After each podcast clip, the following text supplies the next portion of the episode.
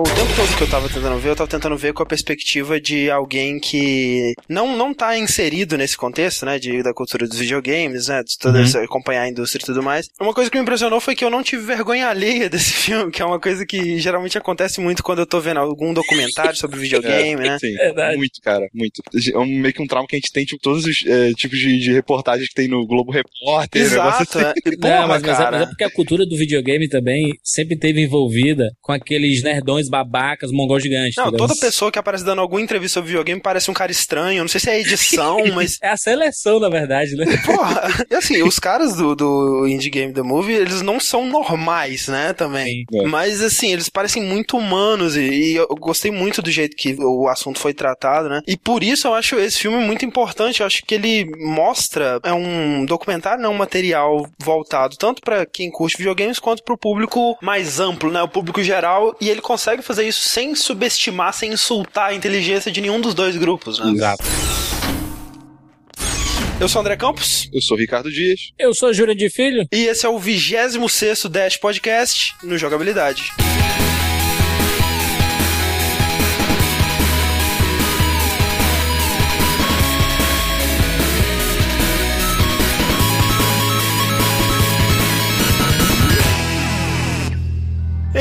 Rick, vamos lá para os nossos e-mails e feedbacks do podcast sobre Diablo 3, não é verdade? É verdade, vamos lá. Mas antes disso, estamos aqui com um convidado muito ilustre, senhor Jurandir Filho. Seja muito bem-vindo. Olá, obrigado pelo convite aí. Eu que já acompanho vocês desde o começo, né? né? Porra, o Jurandir é o padrinho, assim, do download e agora também do Dash, né? A gente Isso. participou lá do 99 Vidas é. assim que a gente recomeçou aqui. É, inclusive, eu não ouvi um cast fantástico de Chrono Trigger, né? Isso. O cast mais comentado do, do 99 Vidas até hoje. Olha aí, claro que foi por nossa causa. Exatamente. não, não foi o tema. né? não, não foi o fato de ser Chrono Trigger. O tema nada ajuda, né? Nada, nada ajuda. E, e, claro, assim, a gente vai falar hoje aqui de um filme, né? Então, por que não o podcast aí mais integrado com filmes e games, né? Os dois, assim, se não fosse o Jurandir, seria alguém do MRG. Exato. É verdade. Só que eles têm pouquíssimo conhecimento sobre ambas culturas. que maldade. Então, se você quiser conhecer mais, visite lá o rapaduracast.com .com.br e o 99 Vidas, 99vidas.com.br, nosso podcast sobre nostalgia gamer, o Rapadura Cast sobre cinema, né? Isso aí, muito bom. Agora, Rick, eu sinto que é hora de alguma coisa, mas eu não sei exatamente do que. Você poderia me informar? Do Jogabilidade! É isso aí, vamos sortear o nosso sortudo participante dessa semana, que vai concorrer a um prêmio no valor de 20 dólares, né, na escolha dele, seja de créditos na PSN na live ou equivalente a esse valor em jogos no Steam. Ei. Olha que maravilha. Inclusive, ele vai poder comprar duas cópias de Indie Game The Movie, seria bem desejado dessa forma. ok, vamos sortear aqui. O sorteado é o Cadu Lourenço ou Cadu A7X. Será que ele é um fã de Avenged Sevenfold? Não sei, provavelmente. Vamos, vamos ligar pra ele e perguntar isso.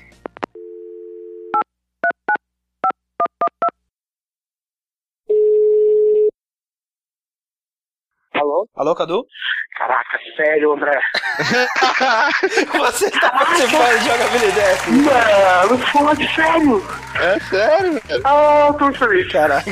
Cara, tô no encontro de RPG. Manda, manda, manda. Cara, é o seguinte, eu gostaria de saber é. se você é um fã de Avenged Sevenfold. Não fode, sério, cara, muito. Olha só, Cadu, se você ganhar o jogabilidade hoje, a gente vai cantar uma música do Avenged Sevenfold no final. Peraí, só um minuto.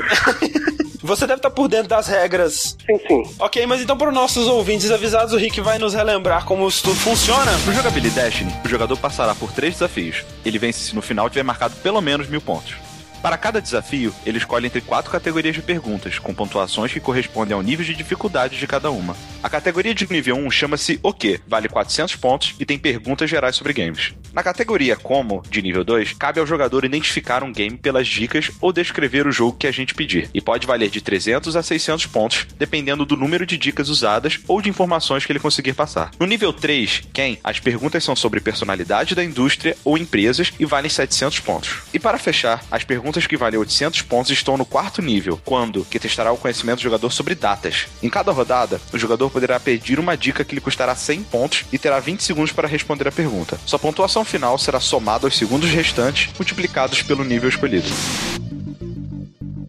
Ok, então vamos começar. Sim, senhor. Você escolhe a categoria o que, como, quem ou quando. O quê? O que pra começar, Rick? Você tá com o Docs aberto aí? É lógico que não, André.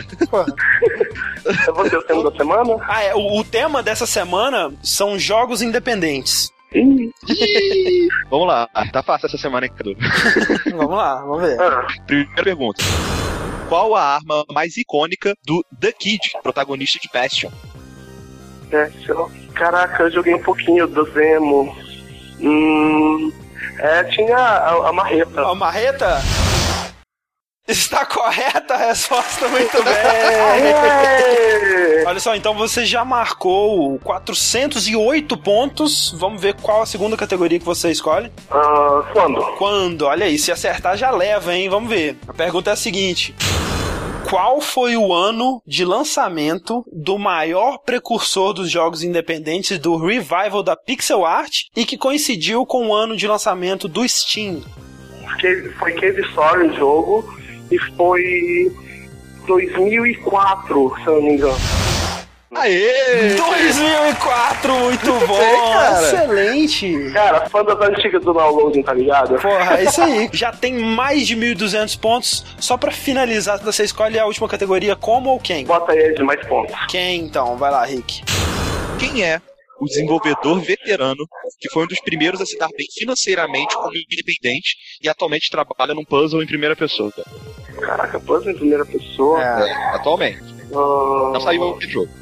Tem alguma dica? Não tem, essa semana a gente não fez dica, a gente esqueceu. Não, eu faço. Eu quero ver isso no podcast, vai ficar bonito.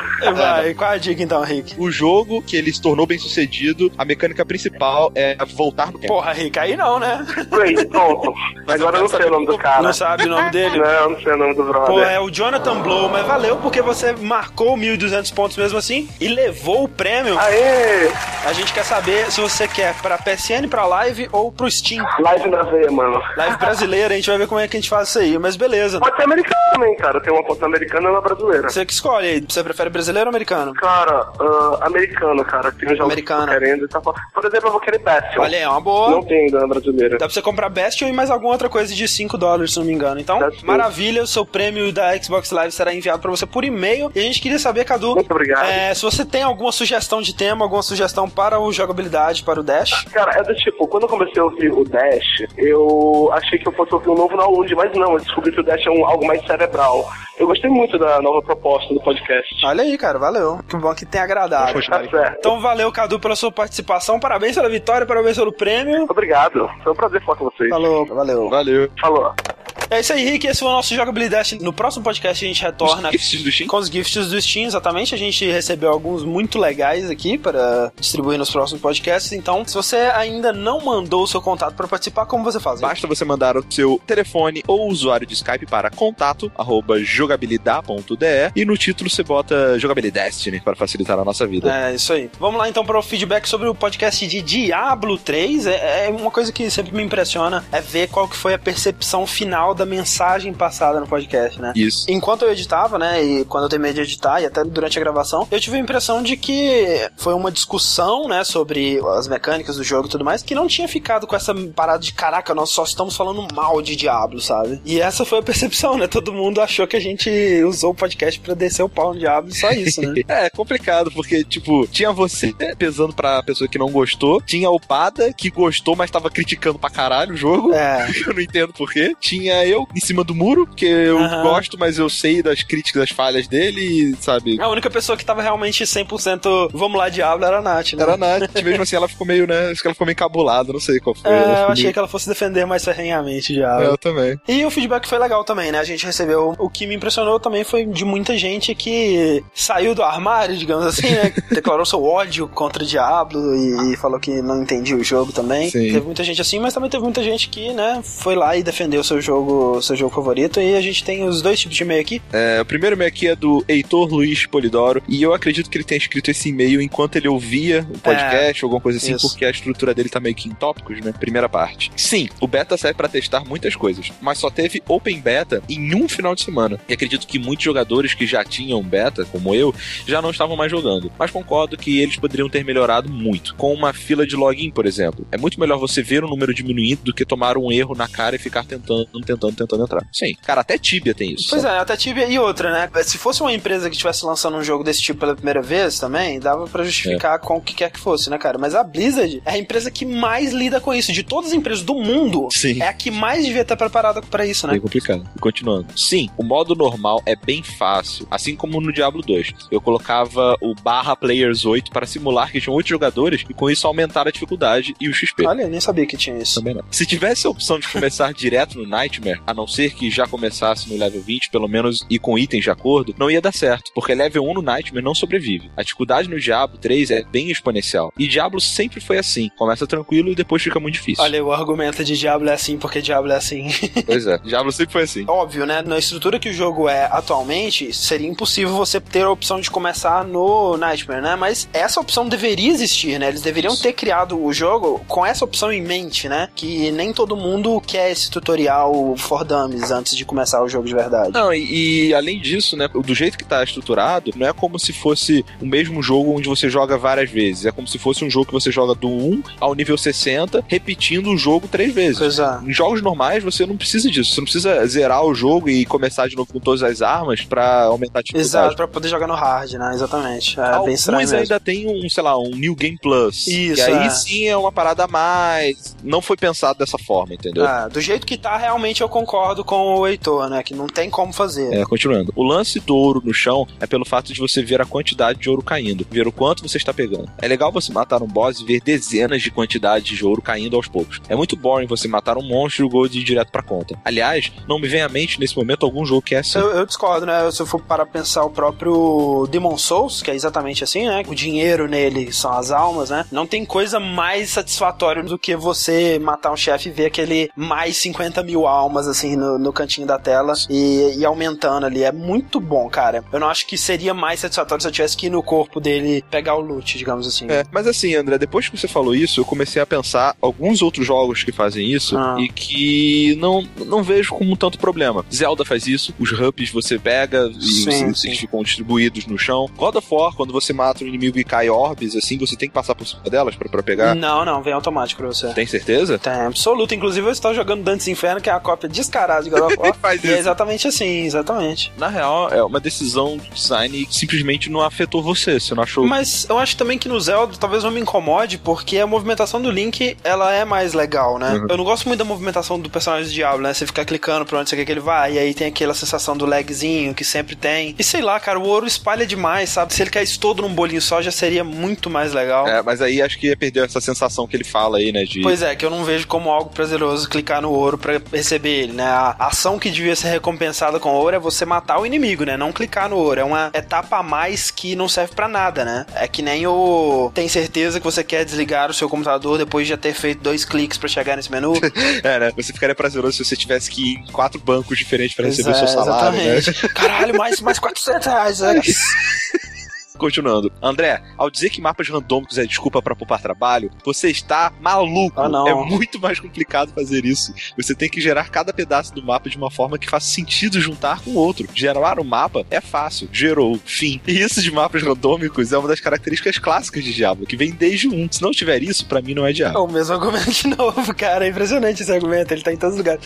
Querido Heitor, você está maluco, cara. Óbvio que pra você fazer um gerador de mapas randômicos, você tem um trabalho inicial, né? Que é grande. Que você vai fazer essa engine, essa engine de possibilidades de gerar o mapa, né? Uhum. Mas quando você completou essa primeira engine, velho, você tem infinitos mapas pro resto da sua vida, que é essa a ideia, Sim, inclusive, né? Exato. Se você pegar uma das sketches de Half-Life, por exemplo, você vê como é tudo que vai entrar ali, ele tem um motivo. Ele é pensado, ah, não, porque quando o cara entrar olhando por essa porta, a primeira coisa que ele olhar vai ter que ser isso aqui. E você vê, por exemplo, salas de boss fight, coisas assim, Isso. próprio Diablo, que esses não são randômicos, esses É. são feitos à mão, são muito mais legais. Muito né, mais legais, com certeza. É mais ou menos se você estivesse comparando, por exemplo, você pegar o, o criador de criaturas lá do Spore e clicar em Isso. random, tá ligado? E vai criar uma criatura, ou você pedir pra um artista fazer um design de uma criatura na mão, sabe? Pensando em é. tudo. É claro que, assim, se você pegar a criatura que o artista fez e toda a engine do Spore, é claro que a engine do Spore deu muito mais trabalho. Claro. Mas se você fosse fazer todas as criaturas que já foram criadas no Spore e pedir pra um artista fazer o mesmo número de todas as criaturas, Ah, aí não, né, o velho? Designer vai ter muito mais trabalho, cara. Não tem condição. Então. Sobre as traduções, vocês acham mesmo que seria viável o jogo inteiro em português com os nomes dos itens e skills em inglês? Faria sentido? É engraçado, mas porque no Brasil a gente tem o costume de depravar qualquer palavra que possa ter duplo sentido. Isso não há tradução que resolva. É, aquele lance da varinha rígida do mestre ancião é. lá, né? Mas, tipo assim. Eu não vejo isso como problema, eu não acho. É, eu não vi isso como problema. O problema que o Bada falou, e que eu realmente vi como problema, é o lance de é, você pesquisar depois, né? Fora do jogo. Isso é, é uma coisa que deve ah, atrapalhar sim. realmente, né? É, e aí entraria aquela sugestão que eu dei, que não sei se seria viável também, mas que acho que resolveria parte do problema, que seria você ter o nome traduzido, né? Pra você ver as propriedades dela no nome, e embaixo, ou quando você passa o mouse, o nome em inglês, né? O nome original. É, ou tiver alguma opção que você pudesse ativar isso, não sei. O caso do lag single player eu te mostro em outro ponto. No Diablo 2, você não tinha lag no single player, mas se você quisesse jogar na Battle.net, você tinha que criar outro personagem. Você tinha um personagem para single player sem lag e um para jogar na Battle.net. Você ficaria feliz dessa maneira? André. André. eu sinto que todo e-mail tá falando comigo, né? Cara, eu ficaria feliz com a opção, né? Como o Rick disse, né? Uma opção, tipo, aqui não tá valendo nada, né? Pra você jogar single player, sem lag, sem a porra do DRM, né? E aí você saberia que esse personagem não poderia ser levado pro multiplayer ou pra auction house e tudo mais. Eu acho que a questão de tudo é ele deveria te dar a opção, né? Isso. O lance das criptas entra no esquema de aleatoriedade do Diablo. Se esse tipo de coisa aleatória te incomoda, realmente Diablo não é para você. É verdade. Agora achei engraçado. Você reclama que tem que explorar para completar certas quests e reclama que tem uma runa que te teleporta para fora da cripta para não precisar voltar toda a cripta andando. Isso me parece inconsistente. E quando eu digo isso me parece consistente, eu estou afanando aqui a minha, minha barbicha olhando para você. não é, cara. O lance que eu reclamei da runa é que ela é um sinal para mim justamente que o Diablo está falando: olha, eu sei que explorar no Diablo é um saco, por isso eu vou facilitar a sua vida e não vou te colocar para explorar esse espaço todo porque é chato, cara. Não tem nada para você fazer. Então eu vou te teleportar para fora. O, o, fato de que o Diablo reconhece que a exploração no jogo não é legal e depois te põe num mapa para você explorar, isso para mim que é uma merda, sabe? Ele não devia fazer isso. Dizer que isso para mim que é inconsistente.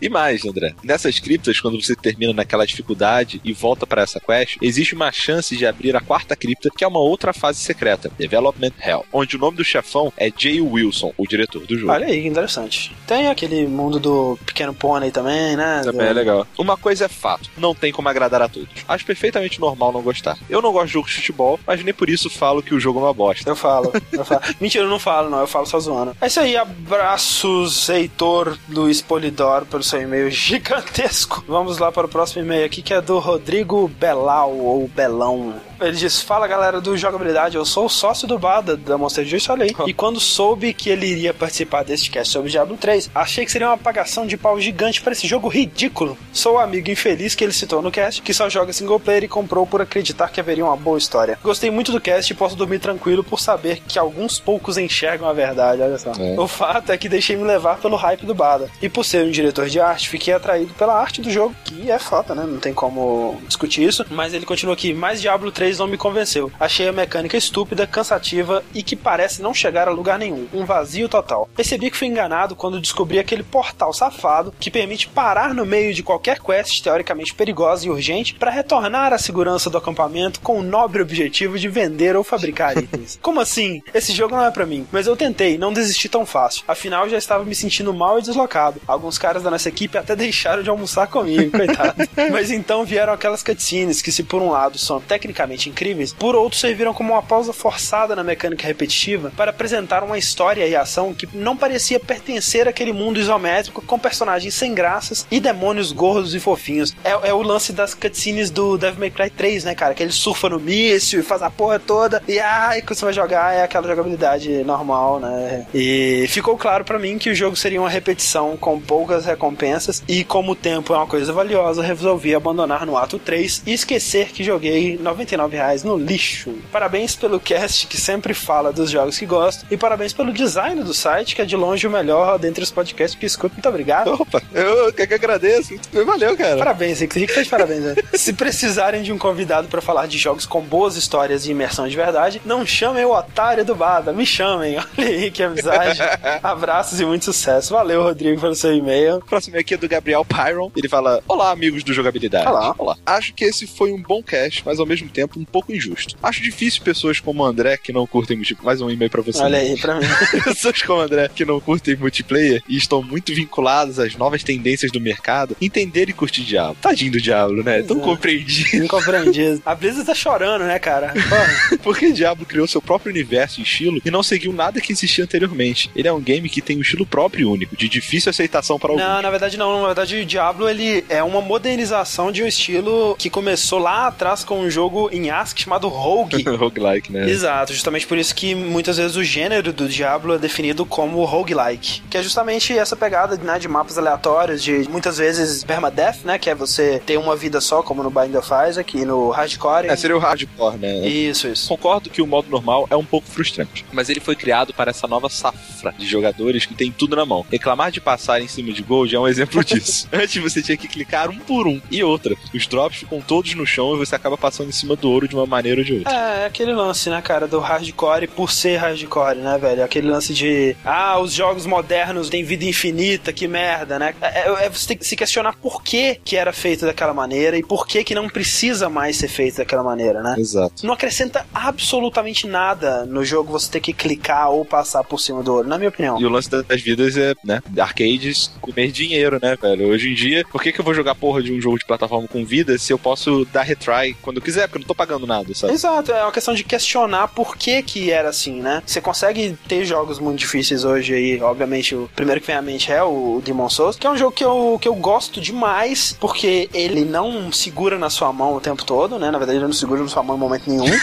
Na verdade, ele corta sua mão fora, chuta sua bunda e te expulsa de casa. Basicamente, mas o design dele é muito bem pensado, né? Tudo tá lá por um motivo, tudo tá lá foi questionado, né? Então, André, você não se considera fazer parte dessa nova safra de jogadores que tem, tem tudo na mão. Eu não sei, cara. Eu gosto de muitas coisas que a gente tem na mão nessa safra atual dos jogos, assim, porque muitas das coisas são evoluções, né? É que nem você falar que o Monkey Island dava muita coisa na mão porque ele já tinha os verbos escritos ao invés de você ter que escrever eles nos adventures de texto, né? É. Então é claro que tem que achar um meio termo aí, mas as coisas elas costumam evoluir pra melhor, né? Sobre o co-op, não vejo problemas. Se você quiser seguir a história do game, o NPC reage com quem interagir com ele primeiro. E depois todos os personagens da party conversam entre si.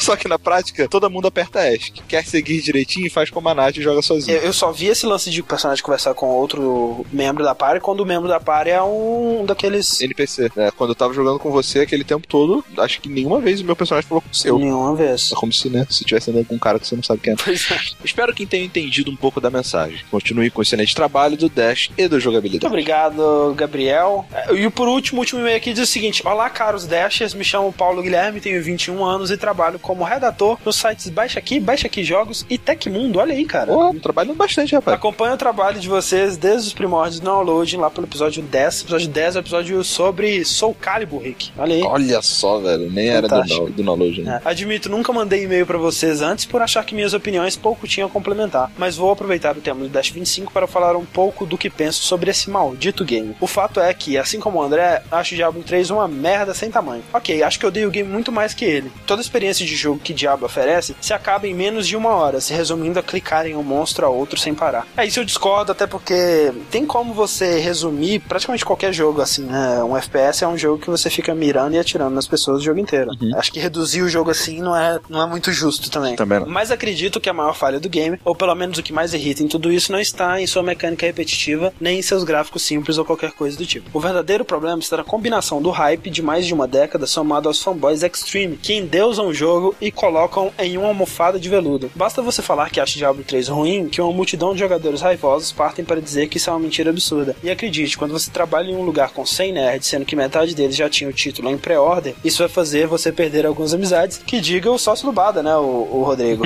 o que vejo é que a maioria das pessoas parece se recusar a aceitar que o jogo tem defeitos, e convenhamos, não há como não vê-los, preferindo agir como se ele fosse perfeito, com uma história profunda e personagens carismáticos. Sim, ouvi muita gente dizer Do que falar, eu sei que tem defeitos, mas gosto mesmo assim. Será que é tão difícil assim admitir que alguns games simplesmente não são tão bons quanto o prometido? Ah, e também, cara, assim, eu, eu meio que entendo, sabe? Às vezes, ah, não necessariamente no caso do Diablo, que eu acho que é um jogo mediano, não corresponde às minhas expectativas, mas eu não acho Aham. que ele é um jogo de merda. É muito complicado você ficar, por exemplo, no nosso caso que tá aguardando Half-Life episódio 3. Se o jogo for ruim, a gente vai ter dificuldade de aceitar que aquele jogo que a gente gostava tanto, que a gente esperou tanto tempo, que ele é um jogo ruim. Mim, sabe? É... Cara, eu gosto de acreditar que eu não faria isso. Eu não sei, André. Eu acho que é difícil, sabe? Mas tem muita gente também, eu acredito que seja a maioria, que não é questão de admitir, né? Pra elas, é, o Diablo é aquilo, né? Aquele skinner box, aquela coisa que você desliga o cérebro e tem aquela liberação de hormônios da felicidade quando dropa um loot raro e coisas do tipo. E aquilo para elas é o suficiente, né? Uhum. O que eu acho preocupante, talvez, às vezes, é a pessoa não perceber isso, né? Se a pessoa tá jogando e achando que ela tá se divertindo porque é um jogo com mecânicas muito complexas, de uma história profunda e personagens fantásticos, aí é preocupante. Ele termina aqui. Espero que vocês e o site continuem crescendo e tenham muito sucesso para provar que eu tenho bons motivos para considerar o Dash meu podcast favorito. Olha assim.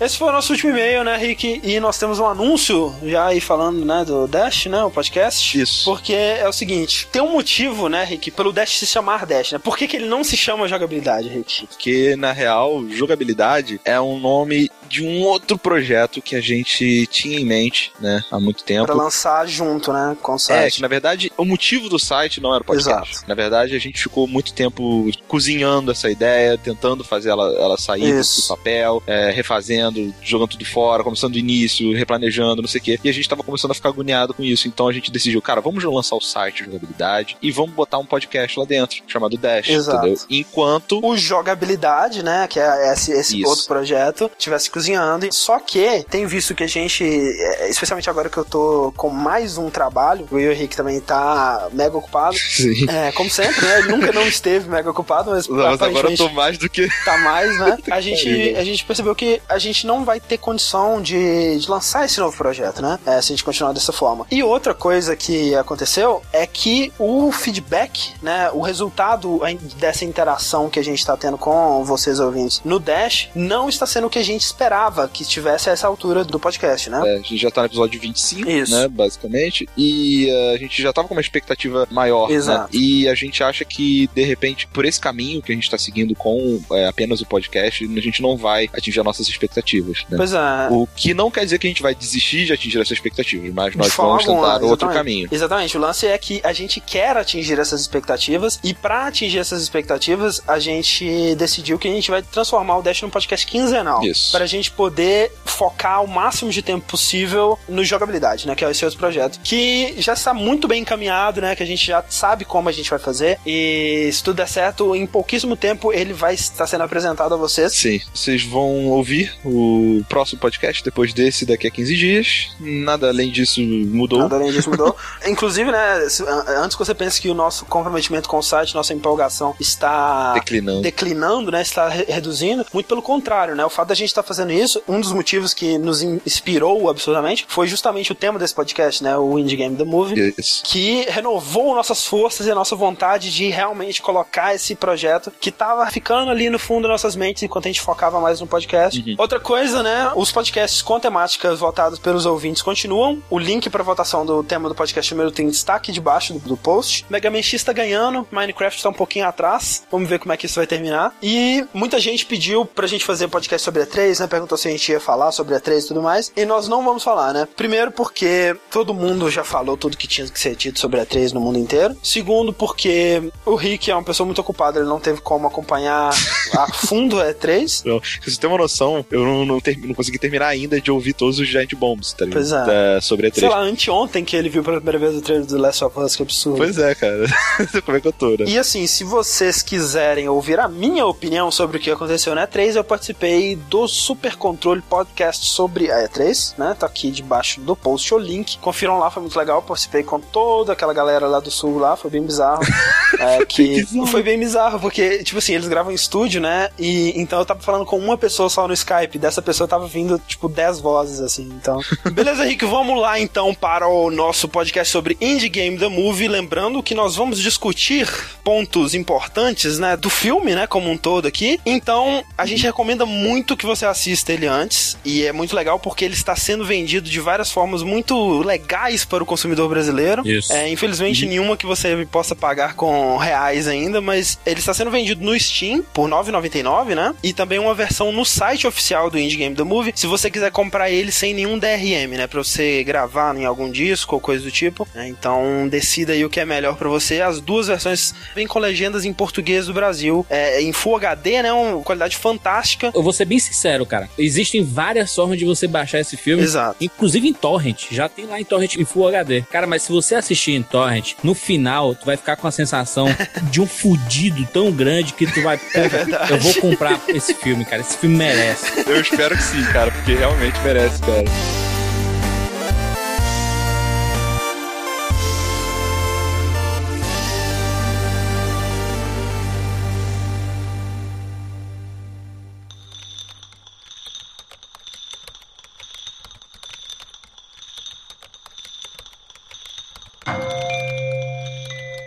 I am determined to make video games, and I make video games because I can. I mean, it's the sum total of every expressive medium of all times made interactive. Like, how is that not? It's awesome. My whole career has been me trying to find new ways to communicate with people because I desperately want to communicate with people, but I don't want the messy interaction of having to make friends and talk to people because I probably don't like them. And it's not just a game. Like, it's I'm I'm so closely attached to it. This is my identity. It's Fez. I'm Guy making Fez. You know, that's that's about it.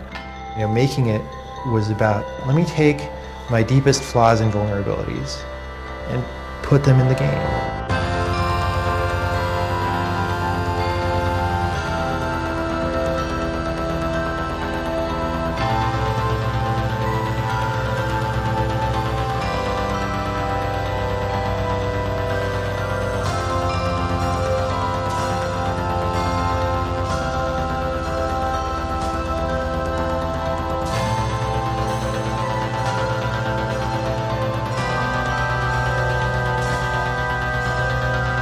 Então, Indie Game The Movie, né? Um filme independente sobre jogos independentes. Acho que ele tinha que Caralho. chamar Indie Game The Indie Movie, né?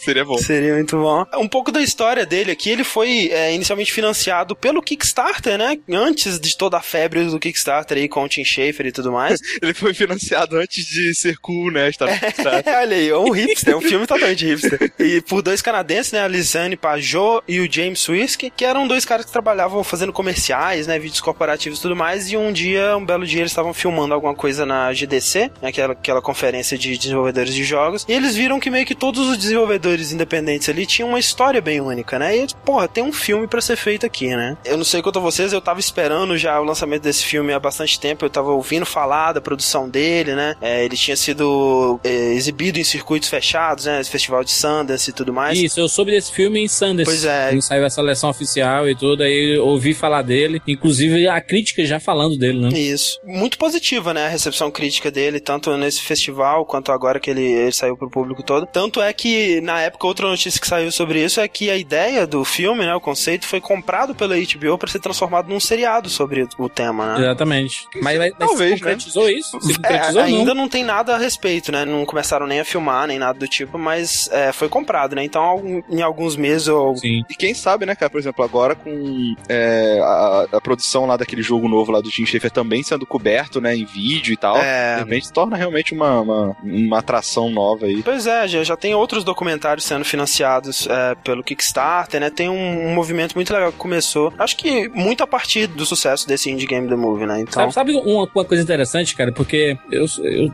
trabalho com cinema, cara, Aham. né? Eu tenho um podcast de games, sou apaixonadíssimo por games, principalmente é, esses jogos antigos, mas Uhum. jogo muita coisa nova também. E é engraçado que quando eu comecei a assistir, e eles começaram a falar sobre o Super Meat Boy, Uhum. o Braid e o Fez. Qual que é a sua familiaridade com esses três Nenhuma. jogos?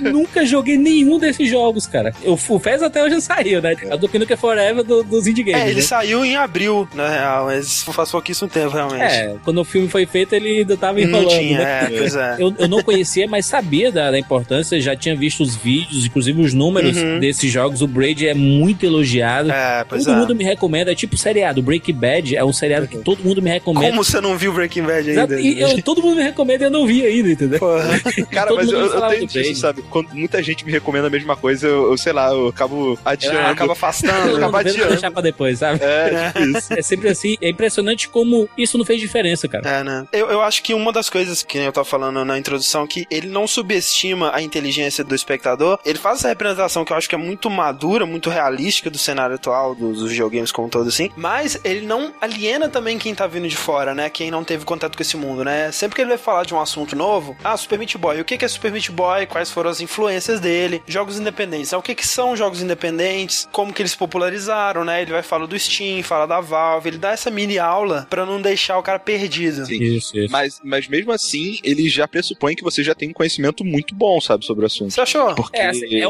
um, é, um, filme, basicamente, pra quem também go quem gosta muito de videogame, quem cresceu com videogame, é, é, é um, é um prato cheio, entendeu? Quem Exato. não cresceu vai, vai se identificar com as histórias, né, cara? São Sim. pessoas ali passando por dificuldades no trabalho, né, cara? Sim, claro que quem conhece, né, quem tá familiarizado claro. com esse universo, ele vai aproveitar muito melhor o filme. Mas, ao mesmo tempo, né, vocês tiveram essa impressão de que alguém que jogou videogame uma vez na vida, sei lá, se assistir esse filme não vai ficar perdido também, né? Não vai. É. Não, não. Até porque eu acho que o filme é muito mais sobre as pessoas, né, do que sobre realmente o jogo em si. Sim. Né, cara? É verdade. Sem falar que o filme é, é muito bem montado, né? Então, o pessoal tem uma ligeira suposição de que documentário é uma coisa chata. Tudo. Não é, cara. Não. Cara, ele consegue construir um clima de suspense tão grande pra ti, de, pô, será que deu certo? É. Eles estão almejando tanto aquilo e, e, dizendo, pô, não vai dar certo, vai se fuder, eu vou, vou, vou me matar, sabe? Vou me matar, né, cara? Pariu, cara. O que é que acontece? Não pode dar errado, tem que dar é. certo, sabe? Não, você começa a torcer, você começa a sentir Sim, o, a, a, angústia daqueles caras. Eu né? pausei né? e fui procurar na internet e deu certo, cara. Imagina. Aí você procura encontrar lá a pessoa, isso aqui se matou. É, tá obituários, né? Phil Fish.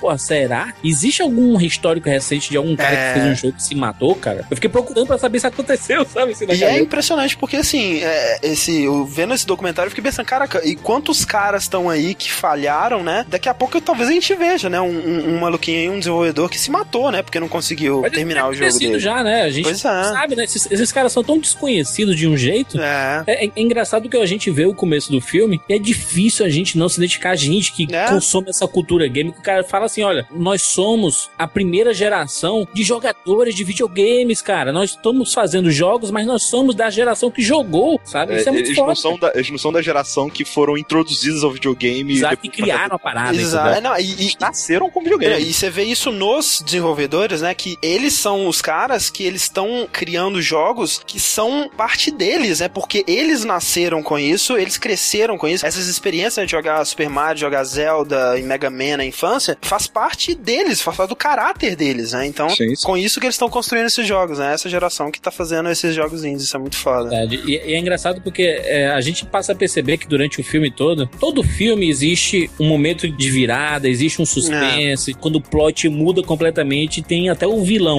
Sabe o que eu achei esse vilão do filme, cara? Ah. Um dos criadores do Super Meat Boy, cara, o Tommy. Você Porque achou? no começo, ele é muito desenvolvedor romântico, sabe? Fala assim, é, eu não me importo o que as pessoas vão achar do meu jogo, porque eu faço jogo pra mim, é. foda-se os outros, sabe? Ele fala de um jeito assim, eu jamais trabalharia pra EA. Ele fala assim, é, se você prefere é, Modern Warfare do que o meu jogo, né? Porque então você eu, gosta eu, de merda. Porque eu acho esses jogos de merda. Então se você prefere os jogos deles ao invés do meu, beleza, porque eu não faço merda, sabe? É, isso. exatamente isso. Eu, caralho, isso é, um, isso é um pensamento muito romântico, sabe? É totalmente. É, eu sou independente, minha vibe é independente. Eles se orgulham, né, de serem independentes, né? É uma parada meio assim, é, que vai totalmente na contramão e ele se contradiz perto Sim. do final do filme quando o jogo dele não tá na capa da Xbox Live, entendeu? Isso, né? Quando ele não tem o, o, retorno financeiro, ele vê que talvez não vai dar tão certo Exatamente. assim, né? É assim, você junta umas peças e você passa a entender aqueles personagens, aqueles... São, são personagens, no filme eles é. se tornam personagens, mas tu vê que tudo, tudo aquilo é real, até aquele estilo PC Siqueira do, do fio do... Do fio, aham. Uh -huh. Fez, né?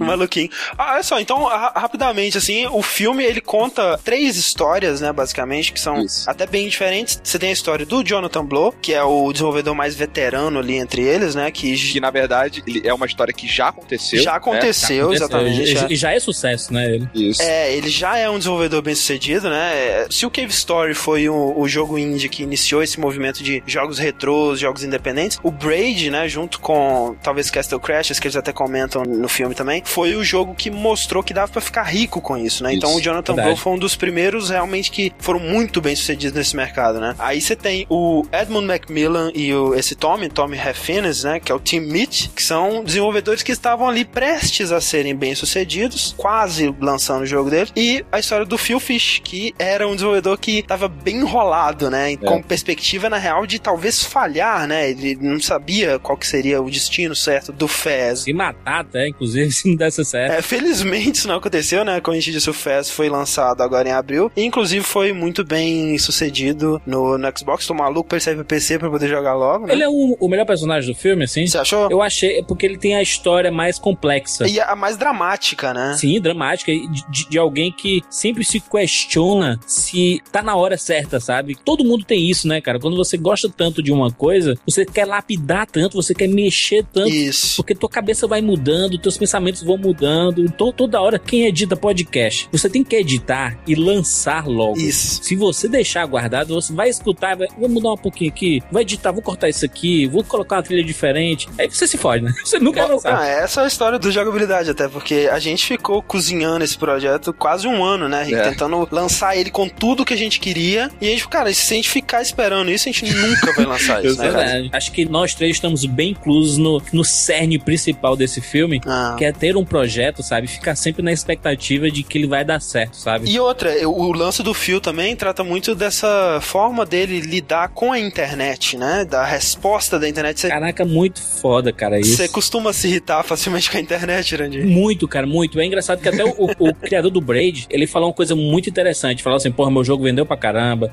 sucesso, notas altas, É. quase todos os sites e tudo. Mas eu vejo os comentários das pessoas e eu percebo que eles não entenderam o meu jogo ainda, cara. É. Porra, cara. As pessoas estão elogiando, gostando do jogo, aspectos que pra ele eram, sabe, secundários.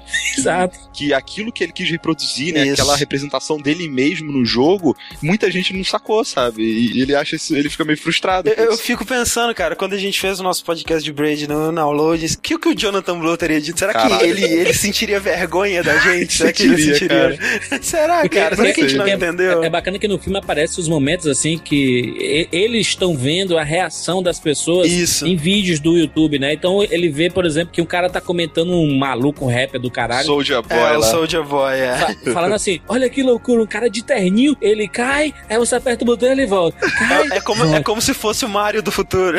Exatamente, e ele, porra, cara, vocês estão se ligando numa coisa que não faz sentido, sabe? É, não, a história é muito, maior, superficial. cara. sabe? Muito você olhar pra esse cara, é muito drama, seu jogo vendeu, muito sucesso, mas realmente, né, velho, se você fez um- uma parada com o objetivo de mostrar, que nem ele diz, né, eu vou colocar todos os meus defeitos e fragilidades nesse jogo e ver o que acontece, né? E as pessoas não perceberem isso, não entenderem, não responderem a isso, né, realmente deve ser muito deprimente. né, E, cara? porra, é uma frase muito irada que ele fala, né? Tipo, todo mundo tem defeitos, né? Se você não conhece o defeito de uma pessoa, é porque você não conhece ela bem o suficiente. Exato. é. Você não é próximo André, quantas vezes a gente já não inseriu uma música em um, um efeito em determinado momento do podcast apenas pra fazer sentido com aquilo que a gente tá conversando? Claro. E quase ninguém percebe isso. Claro.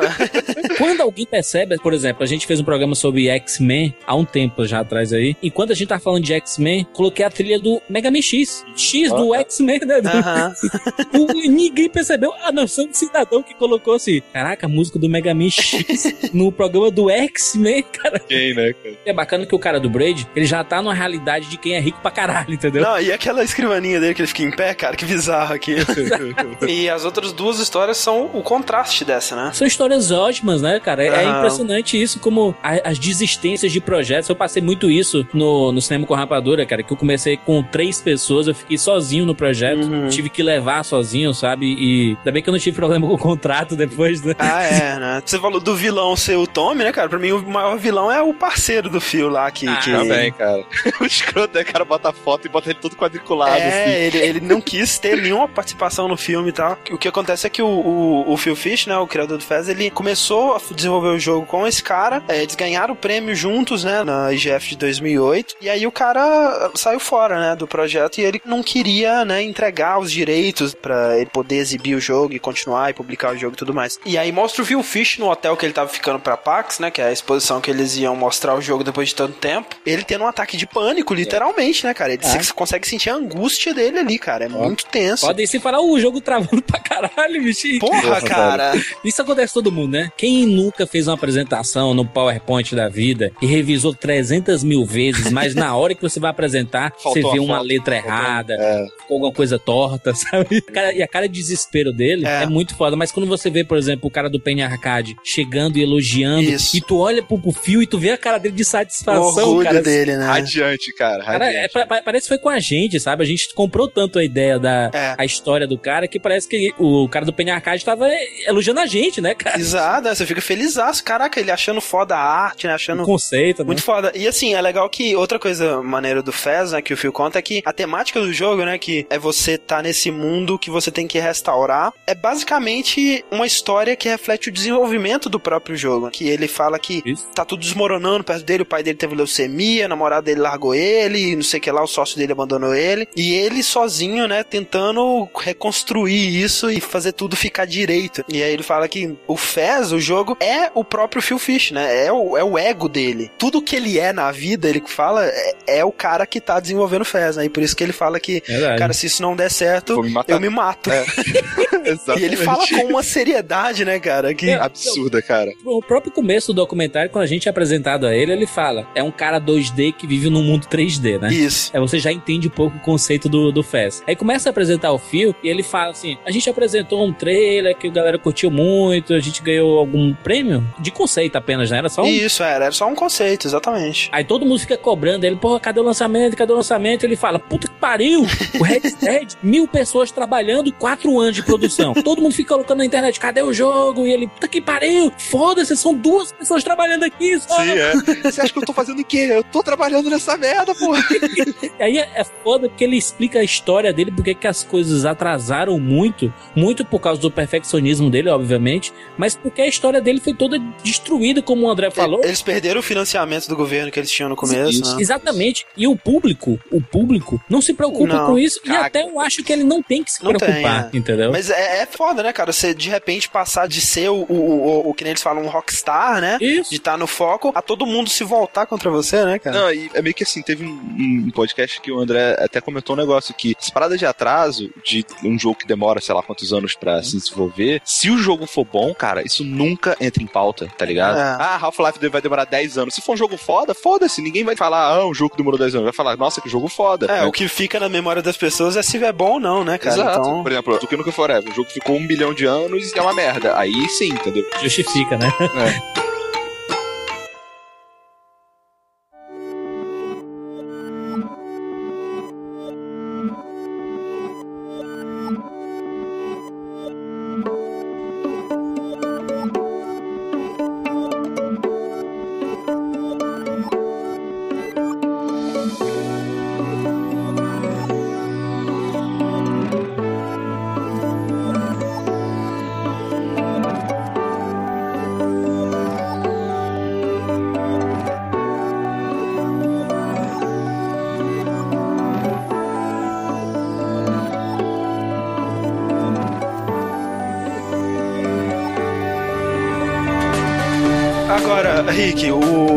que a história favorita dele foi do Phil. Qual foi a sua? Cara, a minha sem dúvida foi do Team Meat por causa do Edmund Macmillan. Ele é cara. foda, né, cara? Puta, ele é muito foda, cara. Ele, pra mim, ele é, ele é, tipo, dali, na minha percepção, é o cara que mais ama o que faz de todos, sabe? Pois é. E pra mim ele tem os momentos mais emocionantes do filme, Porra, cara. velho. É... Ele pede a mulher dele em casamento ali. Porra, cara, é muito foda. Primeiro quando ele conta aquela história daquele joguinho que ele fez por causa da sobrinha dele, né? O Edgar. ah, vai, que né, lindo. que é, ele conta que ele tentou fazer um jogo do que se passava na mente dele quando ele tinha 5 anos, né? Um jogo muito. que eu já tinha jogado até no Newgrounds, um joguinho em flash bem simples. Eu também. Você é um bichinho montado num monstro que você vai explorando vários planetas e resolvendo os problemas de todo mundo e tudo mais. E quando você volta pra Terra, né, você quebra a Terra, porque você se distanciou tanto daquilo. E é uma metáfora foda, né, pro criador, né, que ele se foca tanto naquilo que ele tá criando que ele destrói o mundo em volta dele, né? E você vê que Claro. ele era uma, uma criança meio problemática, né? Pois é. Se os desenhos que ele fazia, sabe? É, é- perturbadaço, né, cara? ele fala que é muito legal você se dedicar no seu trabalho e tal, mas quanto mais fundo você vai, realmente você mais se distancia dos outros, né? E depois pra voltar é foda, sabe? Você não volta. E isso você vê com a relação dele com a esposa dele, né? Que ele pediu ela em casamento quando ele ganhou o prêmio lá pelo Guiche. E, e depois ele fala que, assim, eu tô há um ano quase sem ver ela, sendo que os dois estão, tipo, 10 metros de distância, entendeu? Exato, ela, ela diz que ela só vê as costas dele. É. que ele tá sempre de costas trabalhando por na frente do computador. Mas aí, né, aposto que ela falou que valeu a pena depois que depois de um ano Pois de é. trabalho ele ganhou, né? ganhou fortunas. Não, e eu respeito. Um dos momentos que eu mais respeitei esse filme, cara, eles passam tipo cinco minutos com o, o Edmund explicando é, princípios de level design, sabe? Do jogo, né? Foda. Explicando por que, que cada coisa tem que ser assim. É isso que eu falo que eles não subestimam a inteligência, né? É, é, cara, é a primeira vez realmente que eu vejo é, a cultura dos videogames bem representada. Num material que não foi feito necessariamente focando o público que tá acostumado com essa cultura, né? Por exemplo, eu odeio Big Bang Theory, cara. Ah, velho, eu também. E, e primeiro eu pensei que era porque eu tava sendo hipster, tipo, ah não, então fazendo meu nicho ficar mainstream, sabe? Mas não é isso, cara, é porque eles subestimam a inteligência do espectador, né? Verdade. É, é tipo, forda- é tipo assim, ah, a gente vai colocar uma piada do World of Warcraft aqui, mas poxa, ninguém merece ficar falando de videogame, né, cara? Então a gente vai misturar uma piada de peido aqui no meio, Sim. que aí todo mundo ri, né? Então. Cara, sabe qual é o termômetro pra saber se a parada tá representando bem ou não? Ah. Como que a pessoa reage quando tá jogando. Tipo, se a pessoa tá jogando videogame, aí fica se mexendo, balançando o controle de um lado pro outro, assim, ah, não, estou jogando videogame. É. Não, cara, é- não é assim que, que as pessoas jogam, sabe? É, é assim. é- é legal isso porque quando ele explica lá o level design mesmo, né? O fato de. Por que que no começo, na terceira estágio, tem um abismo gigante? É, Né? E ele fala: não, porque o- aqui o cara vai saber que ele tem que correr e pular, que não é só pular. E isso vai ser importante ele aprender agora, porque lá na frente ele vai usar muito isso, esse conceito. Exato. Né? Isso, isso é Não, muito. é- O jeito que ele explica é muito foda, cara. ele fala, eu não posso deixar ele passar dessa fase se ele não souber isso, né? Pois Exatamente. é, que ele poderia colocar um texto dizendo segure pra correr e pular, né? Exato, Mas, tipo, é. muito melhor um tutorial quando você aprende fazendo, né? Exato, cara. Isso é fantástico. Muito Isso bom. Foi uma aula que ele deu, cara. É. Pra todos os desenvolvedores que vão assistir esse filme. Porra, pode crer. Cara, e, e a parte que ele explica o conceito por trás do design do Meat Boy da Bandage Sim. Girl, né? Que é a garota band-aid. completa ele, né, cara? Uma das paradas que eu gosto muito do, do próprio Macmillan, do Edmund lá, é que o estilo de, de arte dele é muito irado, sabe? E ele não tem. Ele consegue fazer algumas coisas que são meio perturbadoras ou meio nojentas. Muito perturbador. é, né? parecerem fofinhas e amigáveis, né? Ele é muito bom nisso. O, no caso do Meat Boy, é, um dos fatores é esse. Você tem um personagem que, na verdade, é um garoto que não tem pele. Você imagina que coisa horrenda. Não, é um, é um pedacinho de carne que anda assim, vai deixando rastrinho de sangue, mas, ó, é só tão fofinho. É muito simpático, né? Claro, todo mundo quer um travesseirinho dele. né? É, tipo isso. No jogo, o objetivo dele é salvar a princesa, digamos assim, que nesse caso é a namorada dele, que é a Bandage Girl, que é uma menina toda feita de band-aids. Isso. Ela é, completa ele no sentido de como ele não tem pele, ela protege ele do mundo, né, cara? Pois é. E isso é, é uma inversão de papel absurda, porque na real ele tá enfrentando todos os perigos do mundo sem proteção pra conseguir a proteção dele. Exato, Então, é. tudo uma metáfora aí. A única metáfora que eu não consigo entender é porque que o vilão é um feto de. Ah, não, isso daí é qualquer coisa, né, cara? com um monóculo e um É chapéu. história de amor no fim, no fim é história de amor. Porra, no- no- e é legal que assim, né, ele, ele, ele explica isso, depois corta pra ele pedindo a, a namorada dele em casamento, né? Casamento, Então, tipo, exato. é muito legal a metáfora. Outra coisa que eu achei muito legal no documentário é que todo esse lance de games e arte, né, fica muito claro nesse documentário o quanto esses jogos são realmente expressões artísticas dos criadores dele, né? Eles realmente estão colocando parte deles, né, o, o âmago deles ali no jogo. E o que eu acho legal é que em nenhum momento o documentário ele para pra esfregar isso na sua cara. Tipo, viu, viu? Olha só, games são arte, hein? Eu não falei, toma essa, Roger Ebert, né? Exatamente. Ele né? não para pra fazer isso, ele trata isso da forma mais madura, da melhor forma possível, que é tipo assim, cara, é óbvio que games têm potencial artístico, sabe? A gente não precisa ficar esfregando isso na cara de ninguém. Esfregando isso, exato.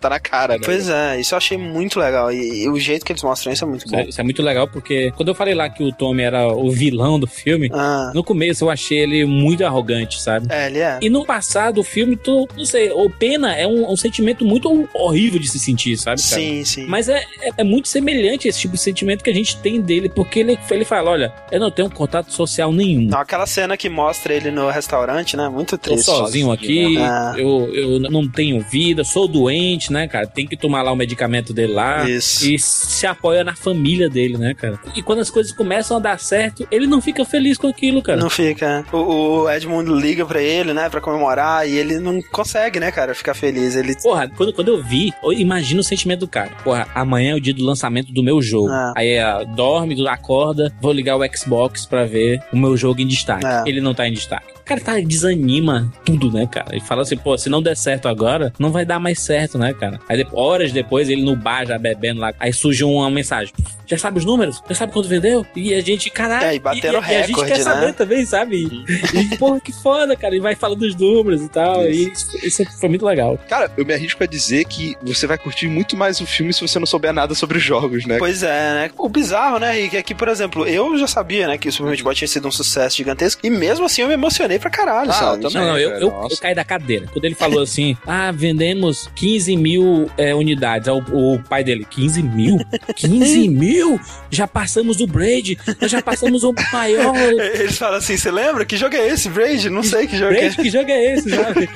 Aí depois aparece no letreiro que o Super Meat Boy vendeu mais de um milhão. Eu, caralho, puta que pariu! É, ele foi um dos jogos mais bem sucedidos de 2010, né, cara? Uma das partes que eu mais emocionei, assim, foi a parte que você vê o Edmund, depois o Tommy, assistindo vídeos de pessoas jogando os jogos deles, né? Muito legal. muito foda, cara, muito irado. E- especialmente porque mostra várias coisas do Giant Bomb, né, Rick? Sim, cara, puta merda. Eu não tinha visto o Quick Look do Super Meat Boy, cara. Eu fui ver depois do filme, assim, muito maneiro também, cara. Isso, isso é muito legal porque mostra que a galera é toda assim, né? Por exemplo, É. todos os atores, até os atores grandes, eles querem saber o que o povo tá falando Claro, de- é. deles assim. Aí fala assim: não, eles são distantes, eles têm os assessores que cuidam, mas é impossível o cara não pegar o iPhone dele lá no Facebook ou no Twitter e pesquisar o nome dele. O Edmund, me- mesmo quando ele teve que distribuir o jogo pra imprensa dois dias antes do lançamento, né? E eles avaliarem as notas altíssimas, e ele tweetando pra caramba todas as notas, sabe? É. E isso é muito legal. O próprio Phil, cara, eu fiquei triste com o Phil, cara. Porque ele fala assim, porra, um site colocou lá o nosso Ah, é. feed e teve 11 mil curtidas no Facebook. Eu, ele ficou caralho, felizão, né? Deu certo, caralho. Aí, duas horas depois eu vou ver e foi um erro. E tem zero É. Não tem Que nenhum merda, curtir, né, cara? Que merda, velho. Que pariu. Do auge à decepção em, pou- em pouquíssimo tempo. Sim. E você vê o quanto isso é importante, cara. Por isso que é, eu sempre digo, cara, se você realmente gosta muito do Dash, cara, pô, clicar no curtir do Facebook é uma coisa mais básica do universo, E cara. vale tanto, né, pra pessoa. Ele mesmo fala, né, por que, que eu deveria estar me importando tanto com isso, mas ele se importa, ele não consegue. Ao contrário do Tommy que diz que não se importa, né, pelo menos o Phil, ele diz importa. que isso é muito importante. Essa validação, essa aprovação, né, do público, pra ele é, é fundamental, né, cara? É um dos motivos pelo qual ele tá fazendo isso. Exatamente, eu até falei um dia lá, lá no 99 vezes, eu falei, cara, a gente que consome muito é, conteúdo na internet, a gente é muito egoísta, sabe, cara? o próprio Tommy, no começo, ele fala, não, eu faço o jogo pra mim. Ah. E você percebe que não é pra ele, cara. A gente faz qualquer coisa que a gente produza que tem que ter a participação popular, a gente faz pro público, sabe? Se você fizesse um jogo pra você apenas, sem se importar com ninguém, você não ia vender seu jogo. Você ia fazer Ah, um é. jogo, você ia jogar e ia guardar, sabe? Sim, exato. O lance que até o próprio Jonathan Blow fala no começo é uma parada que a gente chegou até a comentar no podcast do Kojima, né, Rick? Que tem dois caminhos que você pode levar ao desenvolvimento de um jogo, né? Você pode ou tentar focar o máximo de público possível, fazer aquele jogo mais palatável para um público gigantesco, ou você pode ter a sua visão e fazer o que você acha que é certo e talvez alienar um pedaço do público, né? E o que o Jonathan Blow fala é que os jogos que têm a visão, né, que têm a personalidade do criador, são esses que não tentam agradar todo mundo, né? verdade. Acho que é isso que o Tommy tava tentando dizer, né, com esse lance de eu faço o jogo. Um jogo que eu gostaria de jogar, né? Exato, Tipo que eles isso. falam, tipo, ah, o Super Meat Boy, é, a gente pensou em fazer o jogo que, se a gente tivesse 13 anos, é o jogo que a gente acharia foda pra caralho, né? É. Tem uma parte que o Edmund fala, né, que é, é muito, até emocionante, né? Que ele fala lá quando já, já é sucesso e tudo. Isso. Ele chega pra falar e diz assim, né? Cara, eu quando era mais novo, quando eu ganhava um jogo que eu gostava muito, eu jogava tanto, jogava tanto que às vezes eu faltava aula no dia seguinte É. pra poder ficar jogando isso. E hoje eu vejo que muitas pessoas fazem isso com um jogo que eu criei. Como eu não vou ficar feliz com isso, sabe, cara? Pois é. Porque eu participei dessa história, sabe? É, ele, tá continuando o ciclo, né, cara? Porque. Exato, cara. Que nem quando ele vê um fanart, né, do Super Meat Boy que alguém desenhou e tweetou pra ele, Sim. ele fica muito emocionado porque ele se lembra de como que ele vivia desenhando o Super Mario e ele sabe que pra ele desenhar um personagem desse jeito, aquele personagem significa muito pra ele. né? E agora é, ele saber que tem jovens né, que estão pensando, cara, dois caras fizeram esse jogo, então eu posso também, né? E, e- Exato, isso é muito legal, porque é, é engraçado que o, a gente se sente tão próximo e a gente não vê nenhum distanciamento desses personagens, a não ser o do Braid, né? Que ele já É. tem uma cara mais de executivo, sou foda, entendeu? É.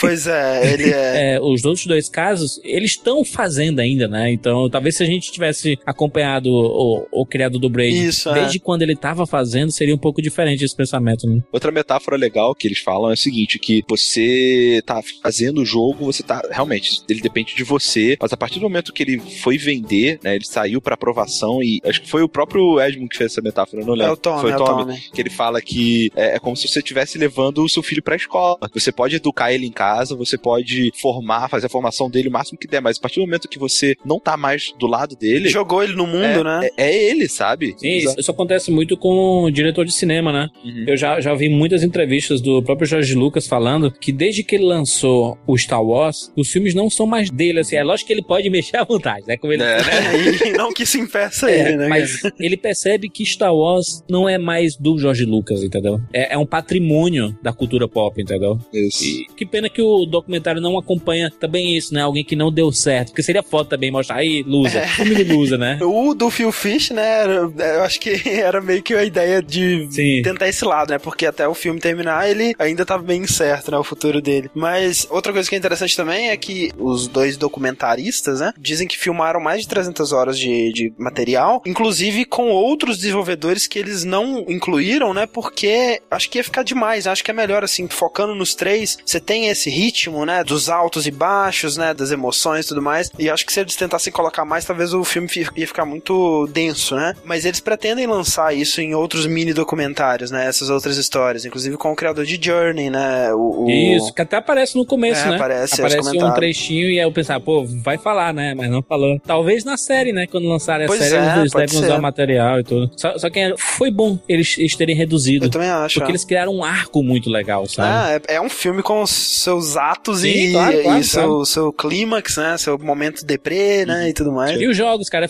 foda isso porque os jogos, eu já ouvi falar muito deles, sabe? E eu, quando eu vi o conceito de- dos três, eu, caralho, eu vou pegar esses três jogos. Não, tem que jogar, cara. Pelo amor de Deus. Agora é obrigação, né, cara? O Fez eu não joguei ainda, né? Porque no momento ele ainda é exclusivo pra Xbox Live Arcade. Uhum. O Super Meat Boy é, tipo, um dos jogos mais gostosos de jogar, assim, da vida. Claro, claro. Mas, cara, Braid é outro nível, sabe? É, É, Braid é demais, velho. Eu não joguei Fez, né, cara, mas desses todos aí, eu gosto é, muito do Super Meat Boy, cara. Acho o jogo do caralho. Pois assim. é. A trilha sonora do, do É jogo é viciante, fantástica, cara. É, muito. Viciante. Eu lembro que, assim, o último documentário que eu vi sobre games foi um que chama Life 2.0, que é sobre Second Life, né? Sobre pessoas bizarras tá. que jogam Second Life. Ah. E é assim, é interessante, né, cara? É muito bizarro você ver um, um homem casado que no Second Life ele jogava com uma menininha de 13 anos, sabe? E você vê o que que passa na cabeça dele, porque. Só que assim, é muito claro a tentativa de manipular aquelas Verdade. histórias pra chocar, né? Um pouco até de reality show ali em alguns momentos. E uma das coisas que mais me impressionou no, no Indie Game do Movie foi realmente a crueza das histórias, né? O jeito que eles mostram ela, os personagens, né? Os desenvolvedores, eles estão ali na sua cara, né? Tem essa conexão imediata com eles. Isso é muito legal. O jeito que eles não tentam manipular os seus sentimentos, pelo menos eu não senti isso. O próprio Phil tem uma hora lá que ele já tá no hotel esperando lá pra começar o evento. Ele fala, pô, por que que esse cara, que era o ex-sócio dele, por que que esse cara não assina esse papel? Ele vai virar um milionário, cara. Deixa eu viver minha vida, filha da puta.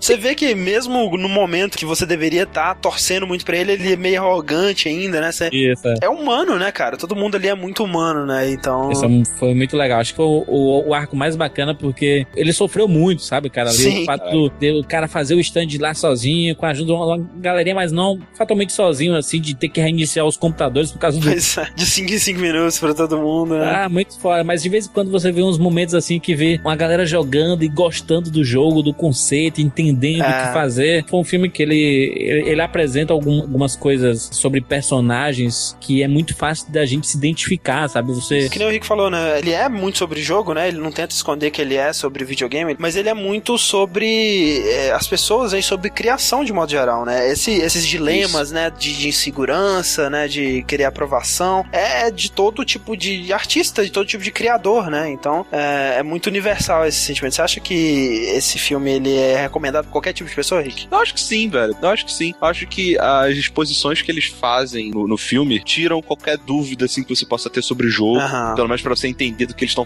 falando ali na hora. Lógico que você vai gostar do jogo em graus diferentes, dependendo de que tipo de experiência com criação você já teve, que tipo de experiência com videogame você já teve. Eu acho que eu, você e o Jurandir, a gente é um grupo que gosta de videogame, cria alguma coisa pros outros, né? Que É, também tem uma parte de si. Participa disso, é. Né, mas eu acho que quem nunca. Porra, hoje em dia, né, cara, você fez um post no Facebook, teve muito like, né? Pô, tu fica feliz, exato. Para. E outra coisa, eu quero tentar empurrar esse filme pra amigos meus que não jogam, né? Pra ver o que, que eles acham. E eu queria muito que vocês, ouvintes, também tentassem fazer isso, né? E mandar pra gente o que, que essas pessoas acharam, né? Seus, seus, seus amigos, namoradas e namorados. Estamos no mundo moderno. né? Afinal de contas, eu quero muito ver qual que vai ser o impacto desse filme. Acho que é muito importante, cara. Acho que é muito importante ter mais veículos falando dessa cultura com tanta maturidade e Sim. dessa forma tão cuidadosa, tão carinhosa, né? Passou, passou o tempo, né, de que, ah, videogame é coisa de criança. Isso acabou, né, gente? E deixa eu, deixa eu perguntar a nota de vocês pro, pro filme. Ah, vai lá, Jurandir, você primeiro. É, bom, eu, eu dou fácil 10 de 10. 10 de 10. Eu achei um filme completo, extremamente eficiente É. na, na, na sua proposta. Bonito, né? Muito bem filmado. Muito, cara, qualidade da imagem espetacular. Inclusive as imagens de complemento, né? De, pra, Uhum. pra mostrar que tá passando o dia, sabe? Isso, De- muito bom, muito de bonito. amanhecer, de anoitecer, sabe? É, é um filme que você compra as ideias e pra quem é apaixonado por videogame, cara, é difícil não gostar. Ah, e detalhezinhos assim simples, né? Quando eles vão falar lá, o Tommy tá falando, ah, porque na minha infância, né, é, todos os jogos eram difíceis, né? Fizeram era muito difícil e tudo mais. E aí o cara, eles tiveram o cuidado de pegar uma imagem, um, um trechozinho de um vídeo do F0 que o cara tá batendo o carro explodindo, sabe? Então assim, Exato. detalhezinhos assim, sabe? Que eles podiam ter deixado passar e que eles tiveram esse, esse cuidado, né? Então, muito legal. E você, Rick, que nota você dá? Cara, eu dou 10 também, velho. Achei o filme fantástico, sabe? Acho que não só o conteúdo, mas a produção é muito legal, sabe? Tipo, os efeitinhos que eles botam, quando eles vão me falar de level design, eles mostram bonitinho, sabe? O que, que eles querem dizer. Não, quando eles vão falar do puzzle lá, daquela fase Hunting do Braid, né? Que é Que, é uma das fases caralho. clássicas, né? Eles mostram todo o caminho que você tem que fazer, né? Eles mostram a solução da fase ali. É. Que é muito foda, né? Então, quando o Phil fala que uma das inspirações dele era o Tetris, e você vê no, no, Isso. no, no FES como encaixa, né? Ele fala assim: ah, pô, eu não gostei dessa parede aqui, vou mudar aqui. Aí vira um bloco do, do Tetris, sabe? Perfeccionismo É. absurdo, né, cara? Muito bom. É, cara, eu tenho que dar 10 também, porque eu tava pensando aqui o que defeito que eu posso ver nesse filme. Será que o fato deles não terem incluído o resto da filmagem seria um defeito? Não, né, cara? Foi melhor assim, né? Foi melhor ele ser um filme mais conciso, assim, mais curto, né? É, e realmente ele é um filme muito bem montado, muito bem editado, né? Ganhou o prêmio lá no Festival de, de Sundance por causa da edição dele. Sim. Muito bem filmado e com conteúdo foda, como eu nunca tinha visto antes, assim, sobre essa temática, né? sobre videogames, então é 10 mesmo. Fugindo um pouquinho do filme em si, indo pra distribuição, né, do filme, que, por exemplo, eu, eu vi, assisti o filme pelo Steam, e foi, tipo, a primeira vez que eu comprei no Steam alguma coisa que não fosse um jogo, né? É, é, na verdade eu já tinha comprado antes, já tinha comprado aquele documentário do Portal 2, né? Que é aquele Final Hours, Aham. mas realmente filme eu acho que não. Que até o, o ícone tem lá, quando você pega o filme no Steam, tem lá jogar, né? É, exato, exatamente. Eu achei Jogar agora. engraçado. Podia ter achievements também, né? Eu até comentei isso pro André, que podia ter achievement, né? Tipo, você viu o filme, né? Yes. Uma coisa interessante é isso, tipo, o Steam, ele tá começando a vender muita coisa que não é jogo, cara. Por exemplo, no Dota 2 tá tendo um campeonato que eles estão vendendo os ingressos através do Steam. Ah, legal. E, e assim, né? Muito bem feito o pacote que eles fizeram. É um aplicativo, né? Você não pode assistir ele no seu Media Play, pelo menos eu, eu imagino que não. Não, dá não. Nem no iPhone, nem no iPad não roda. Pois é, tem esse DRM aí, mas muito bem feito, né? Você abre como se fosse um menuzinho de, de DVD e aí tem vários extras, né? Tem trailer, tem aquele trailer zoado do Mega 64, né? Que eles fizeram Puta. um trailer como se fosse um filme de ação. Sim, muito irado. Na verdade, eu fiquei sabendo do filme através desse trailer do Versus 64. Pô, é irado, né, cara? Tem uma faixa de comentário, né, com os dois caras do Team Meet, né, o Tommy e o Edmund, que é bem zoado, assim, mas é bem engraçado também. E tem legenda em português, cara. Legenda em português do Brasil, né, velho? Isso é muito cuidado bom. é muito bom. Foi muito bom ter a legenda, não só em português, mas em vários idiomas. Vários né? idiomas e a legenda em português muito bem feita, né? Traduzido por alguém que sabia o que é que tava se tratando ali, né? Então. Gostei que eles não traduziram, sei lá, Super Meat Boy como Super É. Homem de Carne, sabe? Essas paradas. Então, todas. realmente, né, cara, não tem por que não comprar. Porra. Se você tiver essa, essa birra com o DRM, né, se você quiser baixar o arquivo puro, você pode fazer isso também no site oficial do Indie Game The Movie. E a gente vai linkar isso tudo aqui no post, né? Os caminhos alternativos são muito fáceis de serem encontrados, né? Mas tá tão prático, tão conveniente ter a versão... Se você fizer, eu tenho certeza absoluta que você vai querer comprar depois. Quando você vê o Edmund de olhos lacrimejando ali no final, você vai chorar